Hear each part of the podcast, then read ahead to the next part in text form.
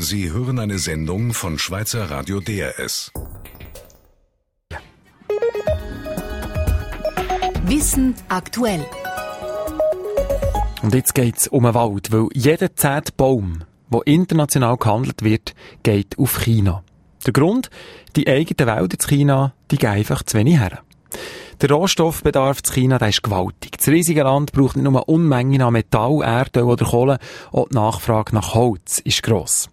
China ist zwar in Sachen Aufforstung seit Jahrzehnten Weltmeister. Aber die meisten von diesen angepflanzten Wäldern sind in einem schlechten Zustand. Und jetzt suchen die chinesischen Forstexperten Hilfe bei ihren europäischen Berufskollegen. Die Wissenschaftsredaktorin Katharina Boxler. Was in den Wäldern von China Gegenwart ist, das ist zu Europa Forschgeschichte öde Monokulturen mit Bäumen, die schnell in den Himmel wachsen, wo standortfremd sind, anfällig für Krankheiten, Insektenbefall und Sturmschäden. Der Heinrich Spieker, Waldexperte an der Universität Freiburg im Breisgau. Man hat ganz genau dieselben Fehler in Europa auch gemacht. Nur liegt das bei uns schon 100 Jahre zurück. Und wir haben inzwischen gelernt, wie man dann diese Wälder wieder in naturnahe und stabile Wälder umbaut grossflächige, eintönige, als schnelle Holzlieferanten abpflanzte Wälder prägen die Landschaft von Mitteleuropa seit dem 19. Jahrhundert.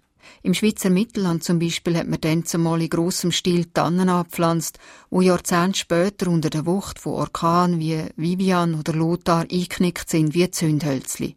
Ähnliches ist auch in China passiert, wo zum Beispiel 2008 Eisstürme innerhalb von wenigen Tagen 18 Millionen Hektar Wald zerstört haben. Seit 40 Jahren wandeln Länder wie die Schweiz, Deutschland oder Frankreich ihre Monokulturen um in standortgerechte Mischwälder. Wir haben darum ganz gezielt europäische Spezialisten wie der Heinrich Spieker von der Universität Freiburg um Hilfe gebeten, sagt der chinesische Forstexperte Yuan Changlu.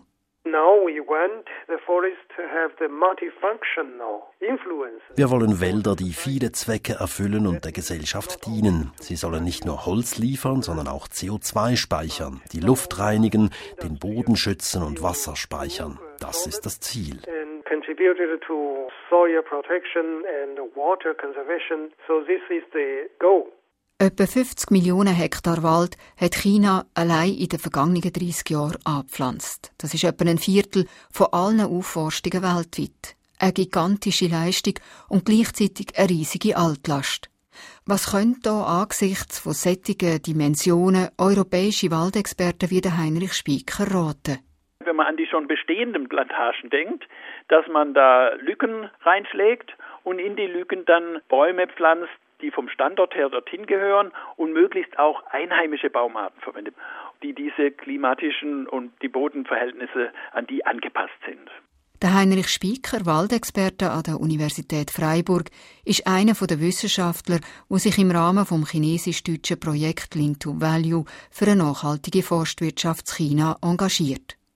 Der Heinrich Spieker und seine Kollegen wollen den chinesischen Experten zeigen, wie dass man einen naturnahen Wald anpflanzt, pflegt und nutzt.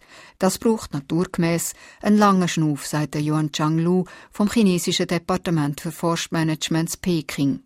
The policy is established, but to do it die Strategie ist festgelegt, aber die Menschen dazu zu bringen, den Wert eines künftigen Waldes 20, 30 Jahre im Voraus zu erkennen, das ist nicht einfach. So langsam wie Bäume wachsen, ändern sich die Überzeugungen der Menschen. Bis ins Jahr 2020 will China 40 Millionen Hektar Wald abpflanzen. Das ist mehr als die Fläche von Japan. Die chinesische Regierung ist zu riesigen finanziellen Investitionen bereit, angesichts von Überschwemmungen mit vielen Todesopfern, Wüstenbildung, schlechter Luft und Sandstürmen in den letzten Jahren. Und was haben eigentlich die deutschen Experten vom Ganzen? Ganz einfach, sagt Heinrich Spieker vom chinesisch-deutschen Projekt Link to Value. Nie sonst auf dieser Welt tüge sich so viele Sachen Forstwirtschaft wie in China. Da können Waldforscher nicht nur ihr Wissen vermitteln, sondern auch ganz neues Wissen gewinnen. China ist für sie nämlich auch ein riesiges Studienobjekt für künftige Aufforstungsstrategien. Wissen aktuell.